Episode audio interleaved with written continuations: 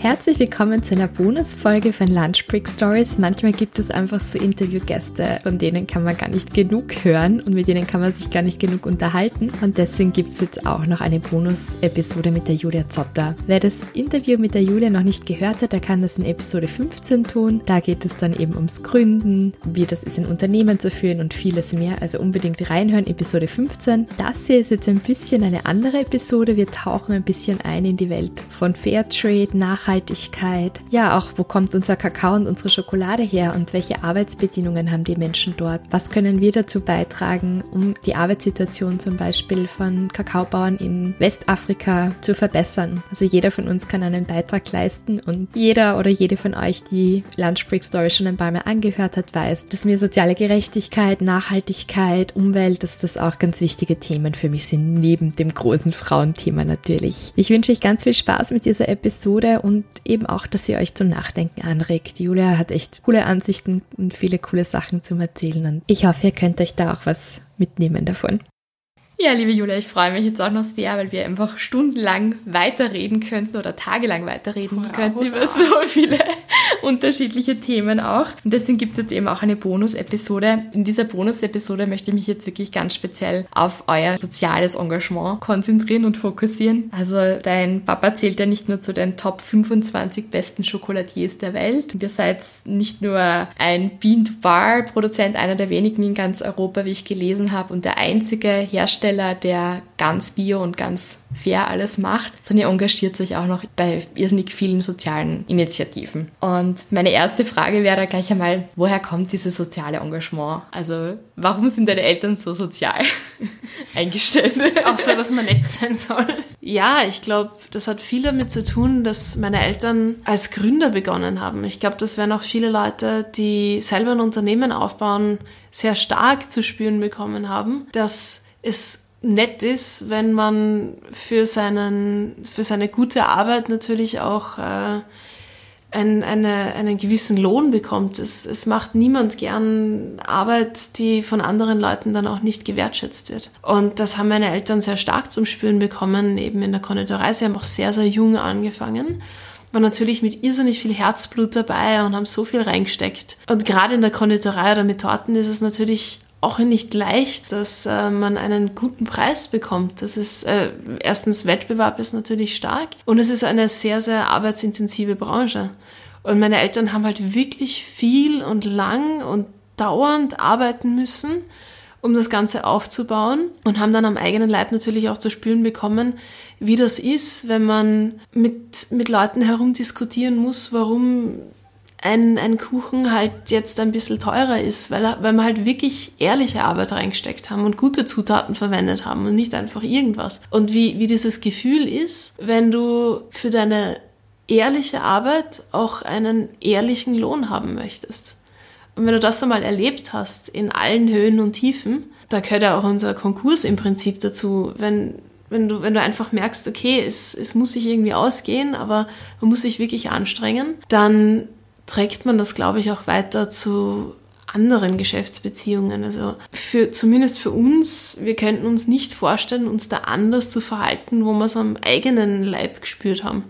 Und nur weil das Leute sind, die tausende von Kilometern weit entfernt sind, die man nicht die ganze Zeit sehen, oder heißt das ja nicht, ich, ich, das will man ihnen ja nicht antun, dass die sich ausnutzen, nur dafür, dass sie was produzieren, weil sie keine Wahl haben. Wenn man was dagegen tun kann, und die Welt ist nicht perfekt und das System ist nicht perfekt, aber wenn man was machen kann, dann sollte man sich auch aktiv dafür entscheiden. Das ist irgendwie bei uns so auch passiert. Unsere erste Kakaoreise war nach Venezuela, wo es gar keinen Bio- und Fairkakao gibt, weil Venezuela. Aber ähm, das war das erste Mal, dass wir in tropischen Gebieten unterwegs waren und da war es so heiß. Also wirklich, da war es schweineheiß. Und der Kakao war in so äh, ganz äh, steilen Hängen angebaut. Und wir waren da mit einem Kakaobauern unterwegs, der war auch schon älter, der war sicher 60 Jahre alt. Und der ist da raufkirscht, rauf, runter, rechts, links, das war für den kein Problem. Und wir sind nachgehechelt und zwar war es heiß, es war feucht, es war steil und es war alles irgendwie ungut. Und da war es die ganze Zeit auch noch so heiß. Und haben uns gedacht, ja, bist du narrisch, die müssen da das ganze Jahr über so arbeiten. Ähm, das willst du niemandem antun, dass die dann nicht auch für ihre gute Arbeit ein faires Geld bekommen. Mhm. Und so hat das angefangen für uns. Nach der Reise haben wir gesagt, okay, wir wollen fair sein. Wir wollen, dass das das auch garantiert werden kann, so weit wie möglich. Und als Familie haben wir eigentlich immer schon bio gelebt, eigenen Garten, eigene Tiere, äh, sich eigene Schweine, Rinder, alles Mögliche, die wir halt dann selber gegessen haben. Dass für uns Bio langfristig die einzige Möglichkeit ist, wie wir nachhaltig leben können. Und wenn wir selber so leben, und das ist ja unser Name, der auf der Schokolade steht, dann will man auch niemandem anderen was anderes bieten. Und wie entscheidet ihr dann auch, welche sozialen Initiativen ihr unterstützt oder wie kommt ihr auf die Ideen ja, für eure sozialen Projekte? Also ich habe gesehen, ihr habt, muss ich mal nachschauen, was ihr alles habt, aber zum Beispiel ähm, Schokolade macht satt in mhm. Thailand, wo man jetzt nicht vielleicht gleich an Kakao denkt, und das war einfach, was mich jetzt persönlich berührt hat, als ich es gelesen habe, weil ihr da unter den burmesischen Flüchtlingen, glaube ich, in Thailand Essen quasi gespendet habt, also pro Schokotafel, wenn ich das jetzt richtig sage, ein hat ein gegeben. Schulessen gegeben zum Beispiel, genau. Und ich war selbst ein, ein paar Monate in Thailand und habe dort unterrichtet und jetzt ja, eh Südostasien, also auch im Süden von Thailand, habe gesehen, wie dort eben allein schon die Thailänder oft wirklich unter wirklich ärmsten oder ärmlichen Verhältnissen leben und dann noch einmal diese burmesische Minderheit dort zu sehen und die Flüchtlinge, die dann wirklich nochmal das aller, aller, allerletzte quasi ähm, abbekommen. Also hat mich das einfach persönlich sehr berührt, das dann einfach zu sehen, dass ihr da auch aktiv seid. Aber das ist jetzt nur mal ein Projekt. Wie kommt es zu diesen Projekten oder wie kommen diese Ideen für diese Projekte auch? Also für uns ist wichtig, dass wir zusätzlich zu einem, wie sage ich, einem kreisartigen System, was ja Bio und Fair für uns ist, wo es um äh, wirtschaftliche Zusammenarbeit geht, auch ähm, gewisse soziale Projekte unterstützen, wo wir halt dann auch wirklich einen Unterschied machen können. Und wir glauben nicht dran, einfach nur Geld zu spenden. Das kann man schon machen, wenn man halt jetzt direkt an eine NGO spendet. Aber als Schokoladeunternehmen haben wir uns gedacht, es wäre doch schön, wenn man wirklich was in der Hand haben kann, sozusagen. Also man hat dann zum Beispiel eine Schokoladentafel und dafür gibt es dann eine Einheit von etwas, das damit gemacht wird. Ähm, wir hatten auch Projekte, wo ein Baum gepflanzt wird zum Beispiel oder eben in dem Fall ein Schulessen für Flüchtlingskinder, weil wenn man sich das anschaut, so ein Essen ist wirklich nicht teuer und das passt perfekt für eine Schokoladentafel und für die Leute hier ist es super, weil man halt wirklich ein Ding machen kann, ein konkretes Ding. Und mit der Schokolade hat das super funktioniert, weil Schokolade macht hier auch Leute satt. Und so kann sie halt zwei satt machen, sozusagen, einen am anderen Ende Welt halt. Und ähm, wir finden diese Projekte dadurch, dass wir halt regen Austausch haben mit einigen NGOs, ähm, wo auch gewisse Projekte vorgestellt werden. Und natürlich, wir können nicht alles immer unterstützen. Das heißt, wir suchen uns die Projekte aus, wo wir glauben, dass wir wirklich einen Unterschied machen können. Das ist zum Beispiel eben ein Schulessen oder unser Projekt, das wir jetzt für zwei Jahre schon unterstützen, das ist Schokolade macht Schule in äh, Peru, wo wir glauben halt nicht dran, dass wir immer ein, ein anderes Projekt dieses Monat das und das nächste Monat jenes. Es hilft nur was, wenn man es wirklich langfristig unterstützt. Und eben durch unser aktuelles Projekt Schokolade macht Schule haben wir innerhalb von eineinhalb Jahren tja, fast an die 50.000 äh, Euro gespendet dafür oder gespendet, wow. aufgebracht. Mhm. Und das reicht, um die ganze Schule mit 250 Kindern für ein Jahr lang zu finanzieren. Also wir schaffen nicht alles alleine, aber wir schaffen einen Großteil.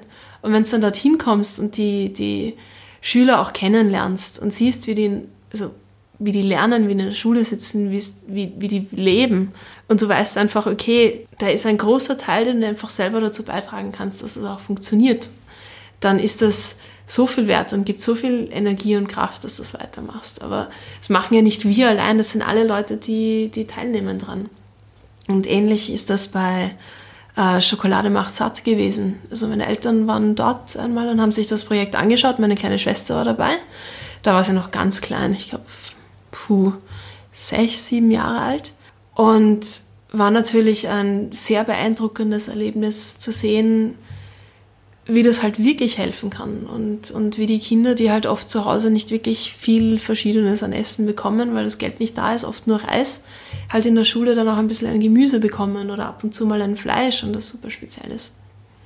Also das Wichtige daran ist einfach, und so suchen wir es auch aus, wie kann man wirklich einen Beitrag leisten und wie ist es effektiv. Und das geht halt langfristig. Oder Ziegen für Burundi haben wir mal gehabt. Da hat man mit, also halt beigetragen, dass eine Ziege für eine Familie gekauft wird. Die ist dann wahrscheinlich gegessen worden oder, ja, die, oder die Milch das passt ja perfekt oder, die, Milch ja. weiterverkauft. Aber das passt ja super. Ich glaube, ähm, es ist besser, Projekte zu unterstützen, die Bildung ähm, fördern oder Ernährung oder eben äh, eigene wirtschaftliche Möglichkeiten erschließen, als einfach nur Geld. Das, das hat seinen Sinn in gewissen Bereichen, aber Hilfe zur Selbsthilfe ist oft dasjenige, was wirklich funktioniert. Da bin ich ganz bei dir. Also nicht den Fisch geben, sondern zeigen, wie man angelt und die Angel dazustellen. Genau.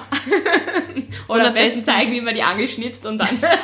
und am besten dabei den Teich nicht vergiften. Ja, genau.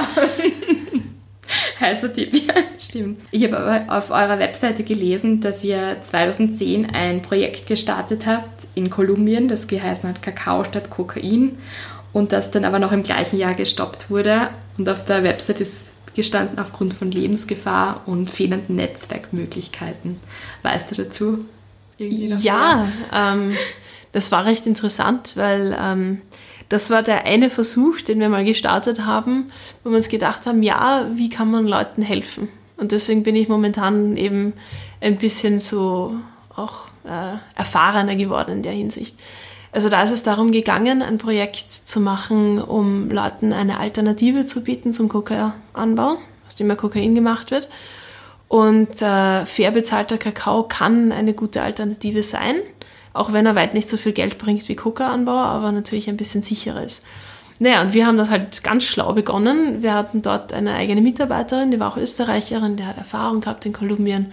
Und das war eigentlich alles ganz fein und die sollte das aufbauen. Nur, wenn du einfach dorthin gehst und das einfach so aufbauen willst, ohne halt lokale Kontakte, dann stößt man halt relativ schnell auf auch Widerstand aus der Lokalbevölkerung oder von Leuten, die den Coca halt kaufen, weil die dann glauben, ja, okay, die dringen jetzt da ein, die nehmen uns da was weg oder, oder die, die da kommt dann plötzlich die Regierung, um unsere Coca-Plantagen niederzubrennen. Das hat dann halt zu Drohungen an unsere Mitarbeiterin geführt und dann haben wir irgendwann gesagt, okay, das, das ist es nicht wert, wir lassen dieses Projekt. Das Schöne war allerdings, dass drei Jahre später sich dieses Projekt von alleine entwickelt hat. Also der Grundgedanke war schon da und die Leute wollten es ja auch machen, aber man muss die Leute selber machen lassen. Und die Bauern haben sich dann selber zusammengeschlossen mit ihren Netzwerken, mit ihren Bekannten. Und das ist was ganz was anderes, wenn das von der Wurzel auf passiert, als wenn ich da jetzt von oben sozusagen dazukomme und sage, ja, okay, so machen wir das und nächstes Jahr brauchen wir schon eine Produktion und nächstes Jahr das und nächstes Jahr jenes. Wenn du da Druck ausübst, das funktioniert einfach nicht so gut. Man muss den Leuten ihre Freiheit lassen, das selber zu machen. Mhm. Und momentan funktioniert ein ähnliches Projekt auch sehr gut in Peru, in Tocache, wo auch unser momentaner Film drum handelt, also auch Kakao statt Kokain, in einer Gegend, wo früher wahnsinnig viel Kokaanbau war und wo Drogenkriege geführt worden sind und wo heutzutage ähm, eine der größten Kakaoanbauregionen von Peru ist. Das liegt nicht nur allein an uns, aber da sieht man, äh, dass sich das selber entwickeln kann. Und das natürlich brauchen die Leute Unterstützung, dass sie dann ihren Kakao verkaufen können. Mhm. Und auch Aber Vorbilder, ist, denke ich mir. Also so eine Vorbildfunktion. Genau. Ja. Mhm. Aber die Leute wollen ja für sich selber und für ihre Familien auch nichts anderes, was wir wollen. Nämlich Sicherheit, gesichertes Einkommen, Ausbildung, glückliche Kinder, die es irgendwann einmal besser haben werden als wir. Und man muss ihnen nur die Möglichkeit geben, das zu schaffen. Aber der Großteil der Leute will das ja schaffen. Die machen das eh von allein. Man darf sich ihnen nicht in den Weg stellen und man darf ihnen halt nicht äh, die Chancen ver oder zerstören, wie es ja leider oft genug passiert. Dein Papa hat einmal gesagt, er möchte, dass die Wirtschaft für die Menschen da ist und nicht umgekehrt. Wie stehst du dazu und wie möchtest du das dann auch in Zukunft weiterführen? Weil ja, in ein paar Jahren werden wahrscheinlich ja dein Bruder und du das mhm. Unternehmen übernehmen. Wie wollt ihr das dann handhaben und wie wollt ihr diese soziale Verantwortung, wo wir vorher schon gesprochen haben, die du als Unternehmerin auch wahrnehmen möchtest, wie wollt ihr das weiterführen? Also wir sehen das auch so, dass ohne Menschen wäre Wirtschaft eigentlich für nichts, weil könnte man gleich irgendwo auf den Bäumen leben und das wäre auch ein geiles Leben. Wahrscheinlich, also wir brauchen es ja nur deswegen, um unser Zusammenleben zu organisieren und weil wir nicht alles selber machen können. Und deswegen muss Wirtschaft für uns funktionieren und nicht wir dafür, weil ich meine, es sei denn, man hat gewisse religiöse Einstellungen, man lebt halt nur einmal. Und das Leben möchte ich so weit wie möglich genießen. Und das funktioniert halt nur dann, wenn das System für uns ist und nicht wir für das System. Ähm, und so möchten mein Bruder und ich das auch weiterführen. Wir kennen es eigentlich auch gar nicht anders. Also da kann man auch gar nicht mehr zurück. Man will dann eigentlich einfach nur mehr. Ähm, also mehr, mehr Transparenz. Das geht jetzt natürlich auch mit modernen Technologien viel, viel besser, als es vor zehn Jahren noch funktioniert hat. Mittlerweile kann man sehr genau abbilden, wo was herkommt, wie es den Leuten dort geht. Äh, man kann Webcams aufstellen, man kann direkte Chats aufbauen, man kann Austausch äh, vorantreiben. Da gibt es noch so viel, was man machen kann, um den Kreis noch ein bisschen dichter zu ziehen, sozusagen. Und das ist auch unsere Verantwortung. Also wir können ja nur dann diese Verantwortung wahrnehmen, wenn wir auch uns darum bemühen, dass mehr Leute daran teilhaben können. Und wir sind halt in dieser Welt aufgewachsen, also jetzt spezifisch zum Beispiel Schokolade. Und das ist natürlich unsere Verantwortung dann, dass wir tun, was wir können. Weil wenn mir von außen jemand sagen muss, was ich tun muss, dann bin ich am falschen Platz, weil dann kennen die sich besser aus als ich und das ist auch nicht gut. Also es ist meine Verantwortung, dass ich das Beste tue, was ich kann und dass ich das eben auch anbieten kann. Und äh, das ist auch, glaube ich, die Verantwortung von Unternehmen, Unternehmern generell. Du hast das vorhin schon eben angesprochen, die Situation von Kakaobauern eben und als ihr auch mitbekommen habt auf einer von euren Reisen, unter welchen Umständen und in welcher Hitze das zum Beispiel auch gemacht wird. Und es gibt ja, also ich bin jetzt keine Expertin auf dem Gebiet, aber ich weiß, dass zum Beispiel in Westafrika auch Kakao angebaut wird. Und was ich so gelesen habe, arbeiten da leider auch sehr viele Kinder bei dem Kakaoanbau. Und was ich dich jetzt einfach fragen möchte, ist, ob du vielleicht ein bisschen über die Situation erzählen kannst, wenn jemand zuhört und sich denkt, naja, Fairtrade schön und gut, ich möchte ja eh eigentlich, dass alle fair entlohnt werden, aber was das dann auch wirklich bedeutet, wenn man jetzt zum Beispiel den Kakao fair kauft und eben nicht aus Kinderarbeit oder dass, dass, dass da wirklich ein bisschen ein Umdenken stattfindet. Vielleicht kannst du ein bisschen da einfach was, weil du dich da besser auskennst, über diese Situation einfach erzählen, wie das so ist. Ja, also die Situation ist ziemlich prekär. Das ist ja nicht nur Kinderarbeit, die stattfindet. Äh, ich meine, die meisten Bauern in Westafrika, also Ghana und Elfenbeinküste, sind ja die zwei größten Kakaoanbaugebiete der Welt. Das sind keine Riesenplantagen, wo man sich das so vorstellen muss, dass da Reihen von Sklaven aneinander gekettet in der Kakaoplantage schuften. Die meisten sind Kleinbauernfamilien, die ganz wenig Land besitzen und die ihren Kakao dann an den lokalen Einkäufer verkaufen. Und wie viel die verdienen, hängt einfach nur davon ab, wie viel Kakao sie abliefern mhm. und wie viel sie produzieren können. Jetzt gibt es da viele Probleme dahinter. Einerseits ist der Bildungsstandard extrem gering, das heißt, die Leute wissen nicht einmal richtig, wie sie wirklich anbauen. Ähm, sie wissen auch nicht, wie man Spritzmittel einsetzt oder wie man Düngemittel einsetzt oder sonst was. Das ist oft so, ja, wenn ich halt die doppelte Menge nehme, dann eh cool. Dann funktioniert das alles viel besser und die Leute wissen auch gar nicht, dass äh, sie zum Beispiel Schutzkleidung brauchen oder sonst irgendwas. Das mhm. ist, geht über, alles, über alle Altersstufen. Das ist einmal ein Riesenproblem, ähm, dass die Bauern sich auch nicht wirklich zusammenschließen können. Die Nächste Thematik ist dann natürlich der Preis. Also je mehr ich äh, abliefern kann, desto mehr Geld kriege ich irgendwann. Und wenn ich dafür Arbeiter bezahlen muss, die vielleicht woanders in einer Mine arbeiten können, dann kostet das vielleicht mehr. Aber wenn ich aus Nachbarländern billig arme Kinder einkaufen kann, deren Eltern sie nicht ernähren können und weswegen die dann verkauft werden, ähm, dann ist das natürlich einfacher.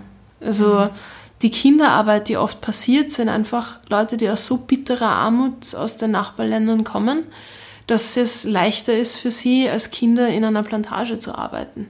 Mhm. Und die werden dort natürlich auch voll ausgenutzt, weil die haben volle Arbeitstage, die haben keine Schule, die arbeiten als Zehnjährige in der Kakaoplantage mit Mascheten und mit anderen äh, Werkzeugen, wo sie sich natürlich auch verletzen.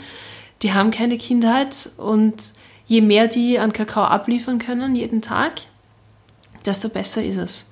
Jetzt darf man sich natürlich auch diese Kleinbauernfamilien eigentlich nicht als die Orgenunmenschen vorstellen. Einige werden es schon sein, andere vielleicht eher nicht. Das ist wie im Leben. Aber die verdienen halt auch gar nichts und die haben keine Möglichkeit, da rauszukommen, was anderes anzubauen. Und deswegen scheint das für sie anscheinend die beste Alternative zu sein. Einfach weil es billiger ist. Und weil sie dann genug Geld verdienen, um ihre Familie selber durchzubringen.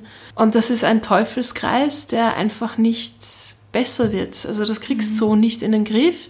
Es sei denn, es werden bessere Preise für den Kakao bezahlt und zwar so, dass es auch bei den Bauern ankommt, dass, die, dass es die Notwendigkeit zur Kinderarbeit nicht mehr so stark gibt, weil wer gibt denn seine Kinder freiwillig in eine Plantage? Ich meine, ja, würde von uns auch selber nicht, nicht machen. Ähm, das ist, das ist einfach so, so klar. Ich meine, sicher, wenn die Leute keine andere Alternative haben, wenn keine Bildung da ist, ich meine, was mache ich mit einem zehnjährigen Kind? Das wird ja nicht die ganze Zeit daheim spielen. Ich meine, das ist jetzt überspitzt formuliert, aber worauf warten die Leute? Auf gar nichts. Deswegen gibt es halt auch irrsinnig früh, also die Kinderhochzeiten, Frauen kriegen irrsinnig früh Kinder. Worauf warte ich denn mit 14, 15? Ich warte ja nicht darauf, dass ich 18 bin. Mein Leben wird sich eh nicht verändern, weil ich habe keine ökonomische Perspektive. Mhm. Und das ist einfach das Schreckliche. Es ist nicht, es sind nicht die, es sind nicht so sehr die Bauern das Problem, die die, die Kinder halt auch kaufen, ist ein systemisches Problem. Mhm. Man kann es den Bauern schon verbieten, aber und verbieten tun sie es ja eh, aber das funktioniert halt einfach nicht, weil der ökonomische äh, Anreiz dafür nicht gegeben ist, dass sie nicht illegal trotzdem Kinder einkaufen. Man muss den ökonomischen Anreiz dafür entfernen. Mhm. Und der geht nur dann, wenn ich einen fairen Preis zahle, dass die adäquat auch Mitarbeiter beschäftigen können mhm. und auch wollen. Ich meine, die haben keine Bildung, die wissen es auch gar nicht besser. Aber mit einer besseren äh, Bezahlung und mit einer Kontrolle natürlich und mit mehr Bildung dahinter kann ich dieses Problem irgendwann einmal ausmerzen oder zumindest verringern, weil dann haben die Leute genug Geld, um ihre Kinder in die Schule zu schicken es ist ja jetzt schon so, dass das Durchschnittsalter eines Kakaobauern in, in der Elfenbeinküste und in Ghana bei 55 plus ist. Mhm. Das muss man sich ja mal vorstellen. Also das sind die Besitzer. Da gibt es keine Gesundheitsversorgung, da gibt es auch keine Pensionsvorsorge. Das heißt, 55 ist da schon eigentlich relativ alt, mhm. würde ich jetzt einmal sagen. Und viele Junge wollen da gar nicht mehr weitermachen. Die, die eine Chance haben, gehen weg. Weil wer will denn so arbeiten? die gehen in die Stadt, die leben in den Slums, das ist extreme Landflucht und die Kakaoplantagen bewirtschaftet dann halt immer weniger Leute. Auch das ist ein Riesenproblem, weil in zehn Jahren sind die 55-Jährigen vielleicht durchschnittlich 60 oder durchschnittlich 65. Und wenn dann irgendwann einmal niemand mehr dort arbeiten will, dann haben wir auch irgendwann keinen Kakao mehr. Also das ist ja nicht nur aus Kinderschutz und aus, aus, aus Menschenwürde sollte man das machen, sondern auch wenn man gerne Schokolade isst, dann ist es halt nachhaltig mhm. dafür zu sorgen, dass es auch weiterhin eine Arbeit ist, die Leute gerne machen würden. Ich darf mich bei uns nicht aufregen, dass äh, kein Mensch sich irgendeine Arbeit machen will, die meine Großeltern noch gern gemacht haben, so auf die Art, wenn, wenn halt einfach nicht das, das Umfeld dafür geschaffen ist. Und ich will das ja auch nicht für andere Leute, hoffentlich. Mhm. Und das muss man sich halt überlegen. Ich habe kein Problem damit mit Leuten, die sagen, ja, ich will mir halt, dass ich zum Beispiel eine billige Schokolade, aber es ist egal, was es eigentlich ist.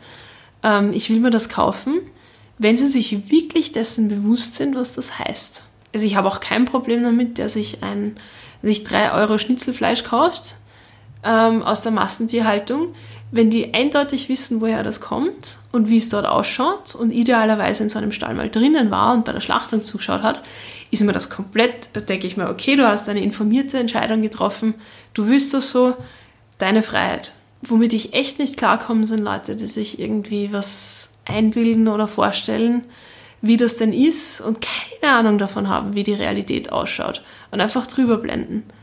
Mhm. Und damit habe ich ein Problem. Also mhm. jeder, der weiterhin irgendwas konsumieren will, soll sich einfach nur wirklich anschauen, wie der Hintergrund davon ausschaut. Wenn du dich dann immer noch dafür entscheidest, bitte, dann mach's. Mhm. Aber wer sich dann noch dafür entscheiden kann, das möchte ich sehen. Danke, ich glaube, das sind gute Abschlussworte. Also da auch ein Umdenken bei uns als Konsumenten, weil ich glaube, da, wo man wirklich was verändern kann, ist nun einmal mit Geld und wie man kauft ja. und seine Kaufentscheidungen da auch in der Hinsicht zu überdenken. Danke, genau. Julia. Danke, Julia. es war mir eine Freude. Julia. Es war mir auch eine Freude. Ja, das war's jetzt auch schon wieder mit Lunchbreak Stories. In zwei Wochen geht es aber wieder weiter und es bleibt sozial. Da wird uns die Corinna Pumapilai von ihrem Verein Aufwind erzählen, wie sie den gegründet hat. Ganz, ganz spannend. Und wie sie sich jetzt gerade in der Unternehmensberatung selbstständig macht. Wenn ihr mich unterstützen wollt, könnt ihr das gerne machen, indem ihr mir auf Spotify oder iTunes eine nette Rezension schreibt oder mir auf Instagram folgt unter Lunchbreak Stories. Dort gibt es jetzt auch gerade einen Aufruf. Ich wurde nämlich nominiert für den Deutschen Podcastpreis und da kann man für mich für den Publikumspreis auch voten. Da würde ich mich ganz, ganz freuen darüber. Vielen lieben Dank und wir hören uns wieder in zwei Wochen. Tschüss!